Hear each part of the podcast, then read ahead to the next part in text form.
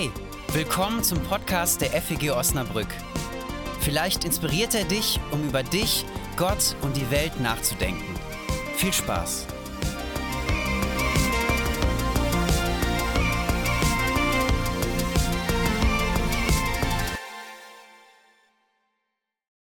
Die Sommerpause ist vorbei.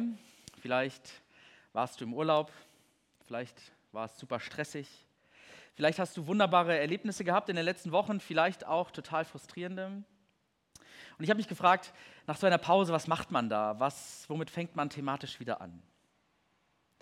Mir geht es manchmal so, das war auch während Corona schon mal ab und zu so, wenn man eine Zeit lang keine Gottesdienste gehabt hat, frage ich mich, was fehlt mir da eigentlich? Manchmal geht es dann ja auch ohne oder muss es ohne gehen. Viele von euch können dann lange ausschlafen man hat vielleicht sogar weniger zu tun, man hat keine fixen Termine. Warum machen wir das hier? Worum geht es eigentlich? Was verbindet uns? Vielleicht bist du auch neu hier zum ersten Mal oder warst noch nicht so oft hier, dann kann es, sich, kann es auch sein, dass du dich fragst, was glauben die da eigentlich? Die Christinnen und Christen überhaupt oder die hier in der freien evangelischen Gemeinde? Vielleicht kennst du auch FEG, vielleicht kennst du Freikirche, aber das heißt ja auch noch nicht, dass du das gut findest, was ich, Tom Hertha, so von mir gebe. Vielleicht warst du auch schon ewig nicht mehr in einer Kirche oder zumindest in einem Gottesdienst. Vielleicht wolltest du das heute mal ausprobieren, wurdest mitgeschleppt, vielleicht mal reinschauen, vielleicht fragend, vielleicht suchend, vielleicht offen oder verschlossen, vielleicht auch skeptisch.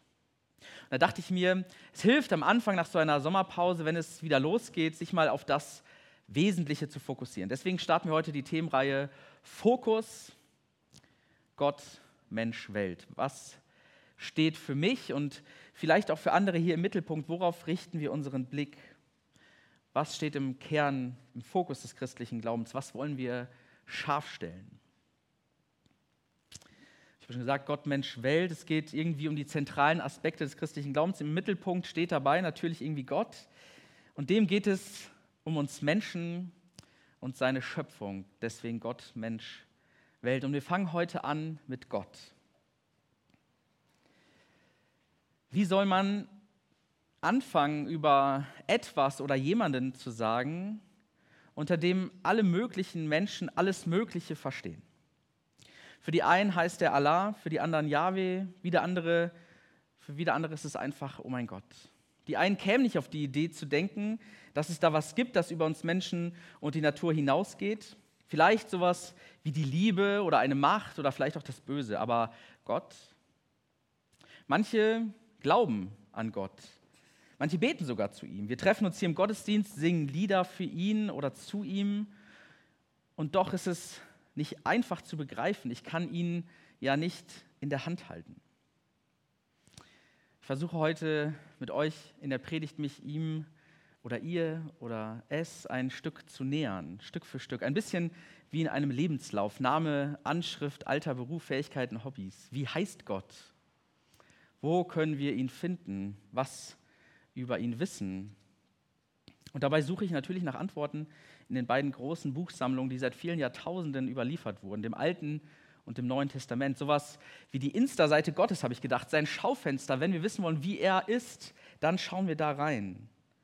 Manche Posts, manche Geschichten zeichnen ein ziemlich scharfes Bild und manche lassen uns oft auch vielleicht Fragen zurück. Und dabei bleibt die Frage im Hintergrund, ob es überhaupt möglich ist, in irgendeiner Weise von diesem Wesen zu sprechen, das ja eigentlich jede Vorstellung sprengt.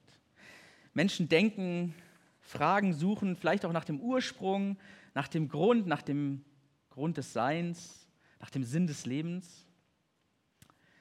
Menschen überlegen, was es mit diesem Leben auf sich hat. Wir betrachten die Welt, wie sie mal war, wie sie aktuell ist, wie sie vielleicht auch sein kann oder wie wir befürchten, dass sie sein wird.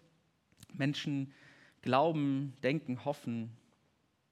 Und für viele und auch für mich ist dabei Gott der Dreh- und Angelpunkt in diesen Gedanken, auf dieser Suche nach Sinn und Unsinn des Lebens. Ich glaube, dass nur mit Gott diese Fragen, diese grundlegenden Fragen beantwortet werden können. Aber das ist ja keinesfalls notwendig. Man kann diese Fragen ja auch stellen und auch Antworten finden, ohne dabei das Wort Gott je in den Mund genommen zu haben. Und Und ich merke auch dabei, dass es sehr schwer oder manchmal auch unmöglich ist, über Gott so ganz abstrakt zu sprechen. Als so eine ominöse Größe. Deswegen wird immer in Geschichten, in Erfahrungen, in Bildern, in Beispielen über Gott gesprochen. Ich habe überlegt, meine erste Gotteserfahrung, an die ich mich erinnere, war damals in meinem Kinderzimmer, das ich mir mit meinen beiden Schwestern geteilt habe und ich auf dem Schoß meiner Großtante saß und sie uns aus der Bibel vorgelesen hat, uns, mit uns gebetet hat und gesungen hat. Da entstand sowas wie Glauben, ein Vertrauen. Diese scheinbar ominöse Größe erlebt in einem Kinderzimmer. Aber reproduzieren kann ich diese Erfahrung nicht und machen, dass das passiert, das kann ich auch nicht. Geschichten von Gott zu erzählen ist deswegen nötig, weil anders können wir nicht von ihm sprechen. Daher lasst uns, wenn wir über Gott reden, wenn wir von Gott reden, das als ein riesiges, wunderbares Mosaik begreifen, zu dem wir ein Steinchen hinzutun. Blau funkelnd vielleicht, unten rechts irgendwo in der Ecke. Oder vielleicht funkelt dein Steinchen rot oder im Moment gar nicht. Kein Mensch hat Gott jemals gesehen, heißt es im Johannesevangelium.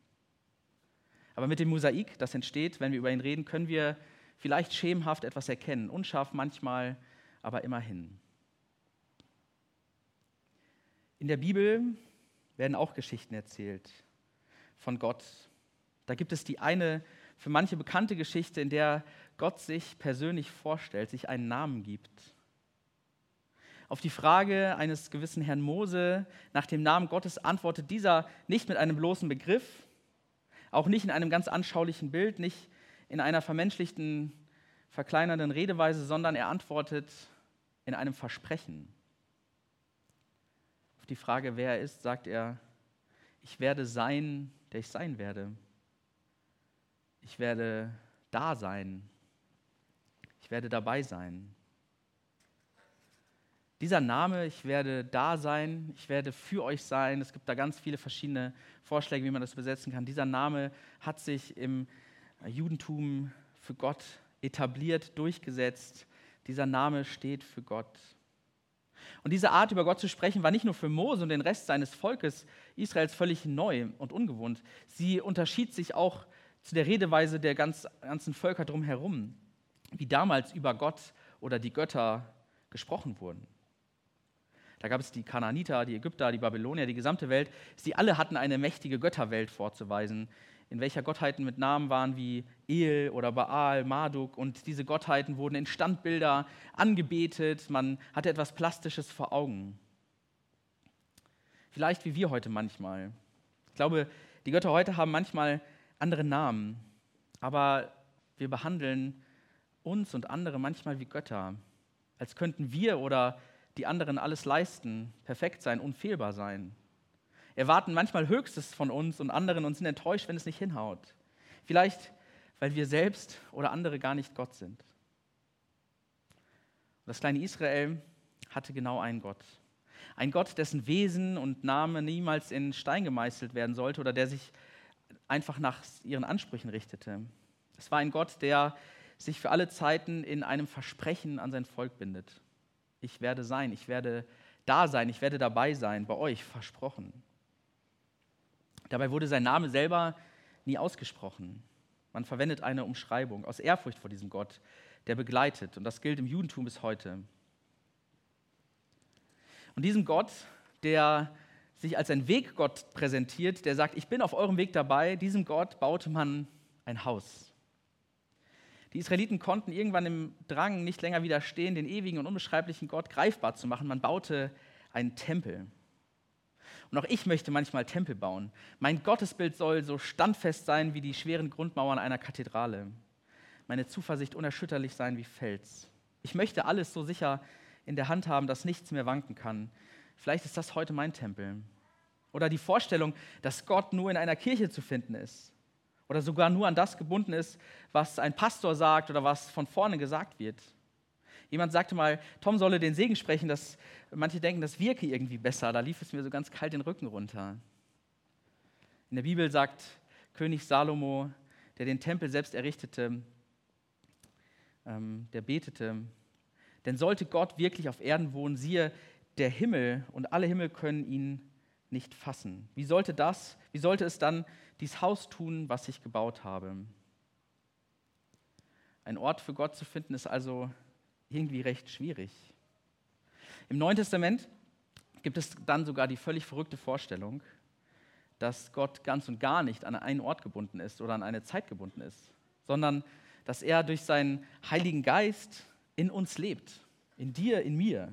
Irgendwie eine Rückkehr zu dem alten Gottesbild Israels. Ich werde dabei sein. Wir sind die Tempel des Heiligen Geistes, aber nicht aus äh, Stein, sondern aus Fleisch und Blut.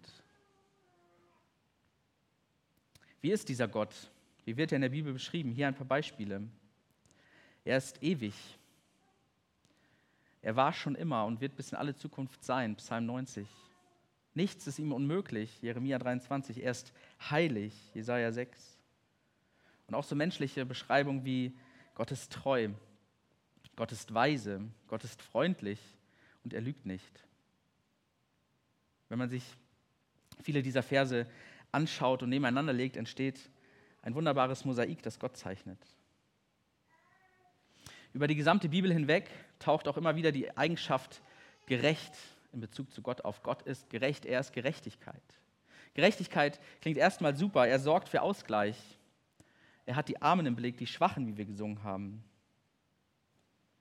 Aber das macht manchmal auch Probleme. Ist Gott gerecht in dem Sinne, dass alle Menschen in einem vergleichbaren Maße das erhalten, was sie verdienen? Folgt auf ein bestimmtes Tun von uns auch eine bestimmte Folge, eine bestimmte Konsequenz? Werden unsere guten Taten gewürdigt und die schlechten bestraft? Manche Aussagen der Bibel legen das sogar nahe. Aber gegen solche Aussagen spricht unsere Erfahrung. Die unzähligen Erfahrungen von Menschen auch zu Zeiten der Bibel.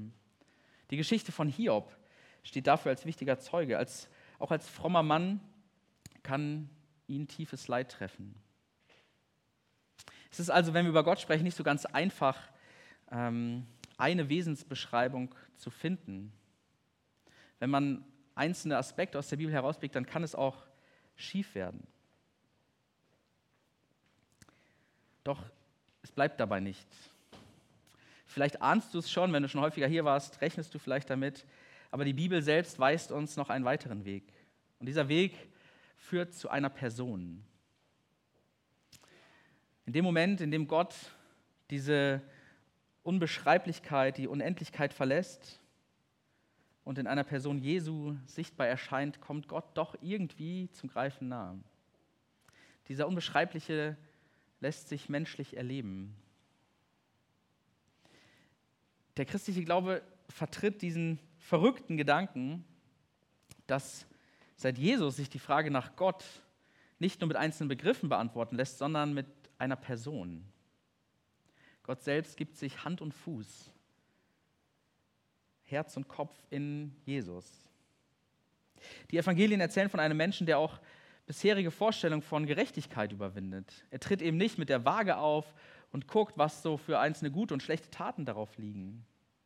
Er tritt nicht auf, um Menschen zu beurteilen und ihnen dann zu geben, was ihnen zusteht. Sein Interesse gilt nicht den vorbildlichen Influencern, Einflussreichen oder Vorzeigeleuten sondern er geht zu den Blinden, Lahmen, Tauben, zu den Verlorenen, zu den Toten, zu den Armen. Das sind irgendwie Leute, zu, die, zu denen dieser Jesus geht. Leute am Rand, Leute am Ende, Leute aus dem Hintergrund. Auch die, die versagt haben. Die Ehebrecherin, der Verbrecher, Jesus am, Jesu, der Verbrecher neben Jesus am Kreuz, ihm verspricht Jesus, dass sie sich noch heute im Paradies sehen werden. Jesus geht sogar zu den Leuten hin, die ihn, Jesus selbst, hassen und töten. Er sagt, Vater, vergib ihnen, denn sie wissen nicht, was sie tun. Also Gott gibt seinen Menschen nicht das, was sie verdienen, sondern vielleicht das, was sie brauchen. Zuwendung, Rettung, Leben bis heute. Das ist die Gerechtigkeit Gottes, die Liebe Jesu. Und die ist nicht fair, die ist nicht einfach konsequent, weil wir sie berechnen könnten. Sie ist nicht statisch, aber sie ist leidenschaftlich und grenzenlos, denn sie überwindet den Tod. Das ist der verrückte Gedanke von Ostern. Und diese Liebe will uns irgendwie umschließen, für sich gewinnen, uns darin bergen. Wenn wir also nach Gott fragen, ihn suchen, überlegen, worauf wir den Fokus richten, dann ist mein Vorschlag immer zuerst darauf, die Liebe Gottes, die uns in Jesus Christus begegnet. Das ist das, wofür mein Herz schlägt. Das wünsche ich mir für diese Gemeinde. Das soll im Fokus stehen. Wir als Gemeinde sind dann irgendwie eine Gemeinschaft, die versucht, das irgendwie abzubilden, sich danach auszustrecken. Eine Versuchsgruppe für die Liebe Gottes vielleicht. Wir probieren, wie das gelingen kann, sich danach auszustrecken, das weiterzugeben. Und wir haben mal als Freie Evangelische Gemeinde für uns folgenden Wert formuliert. In der FEG Osnabrück entdecken Menschen, unabhängig von Lebensführung, Weltanschauung, Herkunft, Alter, Religion oder Erfahrung mit Kirche und Glaube, den christlichen Glauben gemeinsam auf lebensnahe und zeitgemäße Art und Weise. Das ist ein Mammutsatz, das ist ein sehr langer Satz, aber da steckt das für mich irgendwie drin. Du musst kein Glaubensprofi sein, um hier mitzumachen. Du musst nicht alle Antworten kennen. Ich selbst kenne sie ja sowieso auch nicht. Du musst nicht in deinen Augen hübsch sein. In Gottes Augen bist du es sowieso. Du musst nicht so ticken wie die anderen hier. Wir ticken eh nicht alle gleich. Alles, was ich jetzt erzählt habe, erzähle ich aus einer bestimmten Perspektive. Und das ist meine Glaubensperspektive. Wenn man so will, laufe ich durchs Leben nicht nur mit meiner physischen Brille sozusagen, äh, mit geringer Sehstärke, sondern ich habe noch eine andere Brille auf der Nase. Das ist die Glaubensbrille. Irgendwann, vielleicht damals im Kinderzimmer bei meiner Großtante, hat mich das gepackt. Dass ich mein Leben nicht nur aus meiner Perspektive sehe, sondern auch versuche, alles im Lichte Gottes zu sehen. Und das heißt dann Glauben. Dass ich nicht nur Natur, sondern Schöpfung sage dass ich nicht nur Menschen, sondern geliebte Kinder Gottes sage, dass ich nicht nur von Kompetenzen spreche, sondern auch von geschenkten Begabungen. Ich kann eine Geburt ja als einen natürlichen Vorgang beschreiben, ich kann ihn aber auch als Wunder des Lebens betrachten. Ich kann nach oben in den Himmel schauen und leuchtende Sterne sehen, die vor Milliarden Jahren verglüht sind. Ich kann aber auch nach oben schauen und Gott, den Schöpfer, für seine Schöpfung danken. All das macht für mich diese Brille des Glaubens aus. Und die Schwierigkeit mit dieser Brille ist, man kann leider nicht in einfach ein Fachgeschäft gehen und diese Brille kaufen. Das wäre wirklich schön einfach. Wir gehen nicht in die Kirche wie zu einem Optiker und suchen uns was aus. Leider klappt das so nicht. Und manche von uns machen auch die Erfahrung, dass das mit dem Glauben auch nicht immer so einfach ist, selbst wenn man will. Aber was wir machen können, ist, wir können uns danach ausstrecken, uns damit befassen. Das tut ihr hier. Wir können uns Gott irgendwie hingeben, sagen, wir wollen ihm Vorschussvertrauen geben und uns dem aussetzen, dass uns diese Liebe packt, umschließt. Vielleicht können wir auch füreinander glauben, indem wir uns Hoffnung zusprechen, füreinander beten, uns gegenseitig die Perspektive Gottes auf unser Leben zusprechen. Auch aneinander Anteil nehmen und Anteil geben, das ist für mich auch wichtig als Gemeinschaft.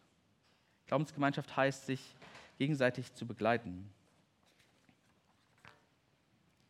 Wenn es heute um Gott geht, geht es dann immer irgendwie deswegen auch um die Frage, ob wir das Ganze glauben können.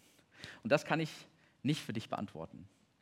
Ähm, das kann niemand für dich beantworten. Das beantworten deine Eltern nicht für dich oder deine Kinder oder die Kirche. Das ist ein Weg, auf dem wir uns befinden und auf den du dich begeben kannst. Nicht alleine, vielleicht mit anderen, vielleicht hier in der FEG Osnabrück. Amen. Himmlischer Vater, es ist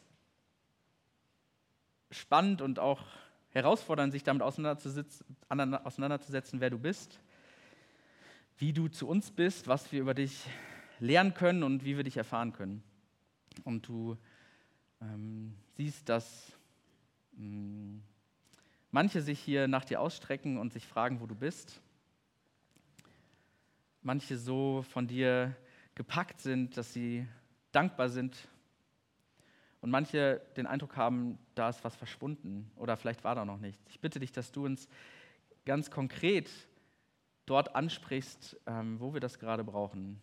Mit deinen Wegen, die wir nicht immer kennen, die wir nicht immer verstehen, vielleicht durch einen faszinierenden Gedanken, durch deinen Heiligen Geist, vielleicht durch andere Menschen. Danke, dass wir uns damit auseinandersetzen können, mit der Frage, wie du bist. Amen. Das war's für heute. Wenn du mehr über uns erfahren möchtest, wer wir sind und was wir machen, schau doch mal auf feg-osnabrück.de. Da wir uns ausschließlich durch Spenden finanzieren, wäre es auch richtig cool, wenn du uns unterstützen würdest. Alle Infos dazu findest du auch auf der Homepage. Na dann, bis zum nächsten Mal.